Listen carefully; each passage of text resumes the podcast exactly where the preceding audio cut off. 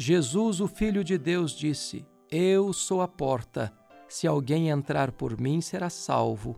Entrará e sairá e achará pastagens. Jesus é a porta da salvação. Não há salvação em nenhum outro nome além do nome de Jesus. Jesus é o caminho para Deus.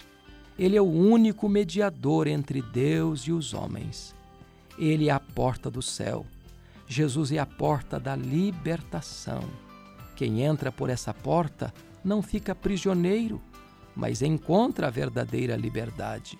Jesus disse: Se o Filho do Homem vos libertar, verdadeiramente sereis livres.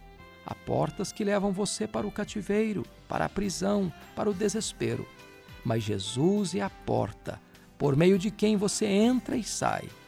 Jesus também é a porta da provisão.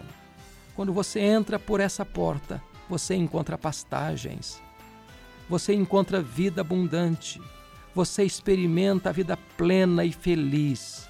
Jesus veio para lhe dar vida e vida em abundância. Ele é esta verdadeira vida. Agora mesmo você pode experimentar esta vida maiúscula, superlativa e abundante.